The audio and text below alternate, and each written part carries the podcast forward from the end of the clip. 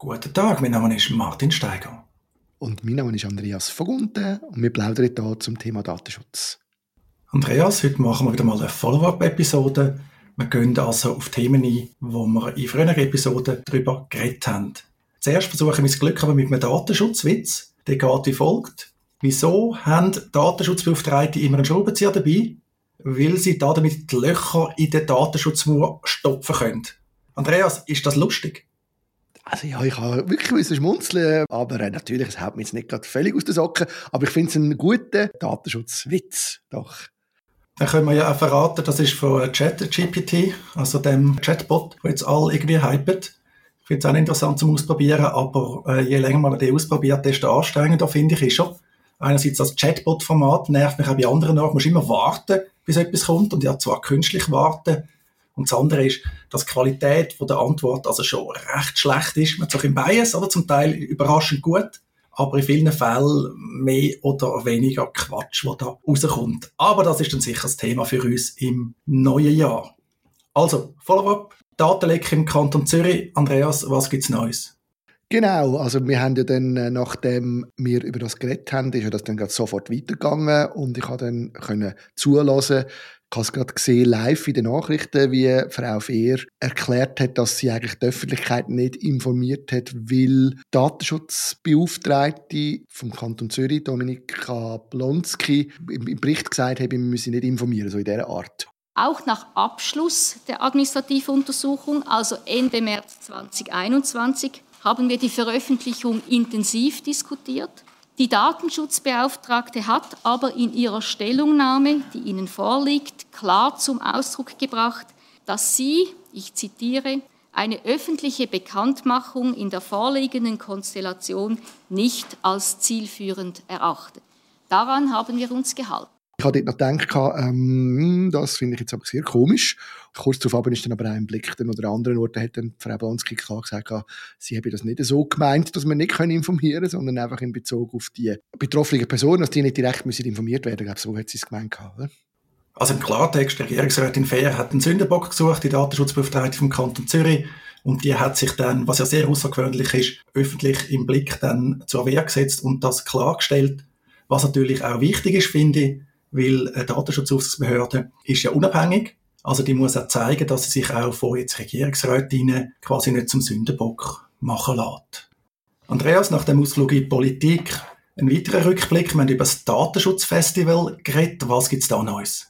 Beim Datenschutzfestival ist es so, dass ja das von der digitalen Gesellschaft im Lead organisiert worden ist und die haben jetzt auf ihrer Website einen äh, guten Rückblick, einen sehr umfassenden Rückblick gemacht zu den Themen, die dort besprochen worden sind.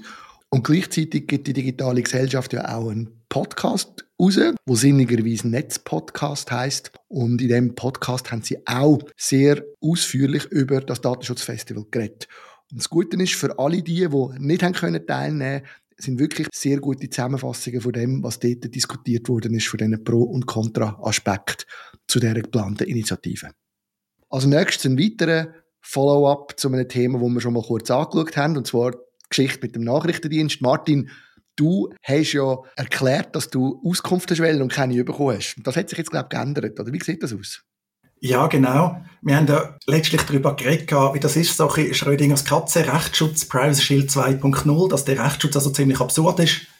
Und dort habe ich auch erwähnt, ich habe Auskunft verlangt und die noch nicht bekommen, sondern der Geheimdienst hat angekündigt, er hofft dann irgendwann im nächsten Jahr die Auskunft zu erteilen erstaunlich, erstaunlich, ein paar Tage nach unserer Podcast-Episode habe ich doch schon Auskunft bekommen. Unterzeichnet vom Vizedirektor vom Nachrichtendienst vom Bund. Kann man jetzt sich überlegen, was das bedeutet. Aber ich habe die Auskunft bekommen, was da drin steht. Können wir es anders mal thematisieren. Sehr gut. Dann hat sich nicht nur der Geheimdienst gemeldet, sondern aufgrund unserer Podcast-Episode haben wir auch Rückmeldungen bekommen auf LinkedIn zu dem ganzen äh, Thema.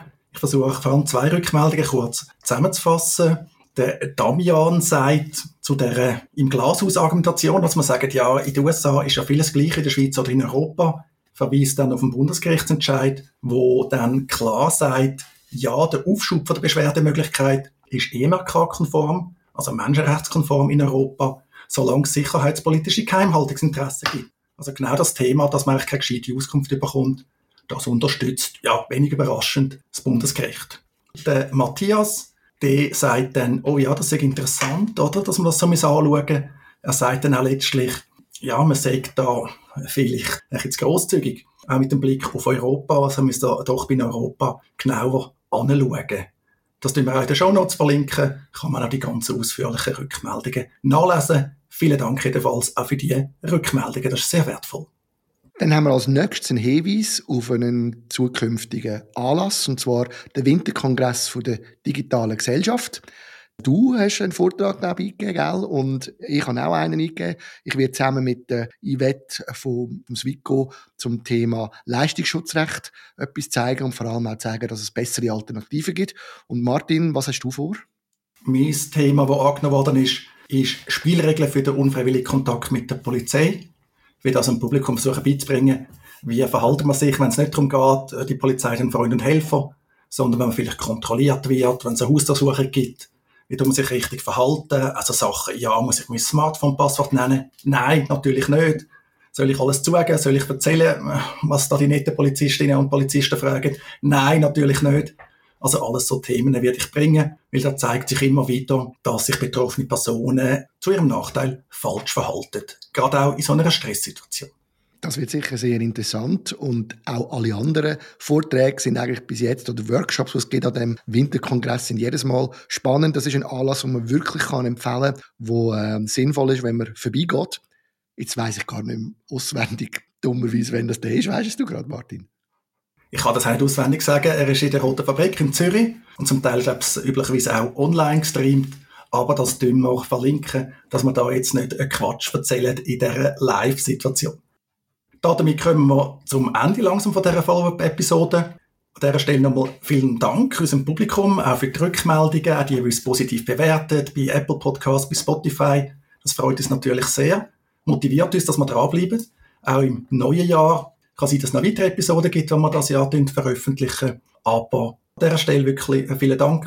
Macht dem Andreas und mir, habe ich das Gefühl, einen Spass. Wir freuen uns auch, dass wir ein paar Gäste das Jahr dürfen haben. Versuchen wir im nächsten Jahr wieder fortzusetzen. Und der Andreas, der ja auch politische Erfahrung hat, ich glaube, du bist besser geeignet, um da noch einen würdevollen Abschluss von dieser Follow-up-Episode zu gestalten. Wunderbar. Ich weiß nicht, ob das denn so würdevoll wird. Ich möchte einfach allen Zuhörerinnen und Zuhörern ganz herzlich schöne, besinnliche, erholsame Festtage wünschen. Und falls wir keine weitere Episode mehr machen vorher, dann schon jetzt einen super guten Rutsch ins neue Jahr. Wir freuen uns, wie der Martin gesagt hat, sehr auf die weiteren Episoden, die wir machen und von euch Feedback bekommen im Jahr 2023. Macht's gut.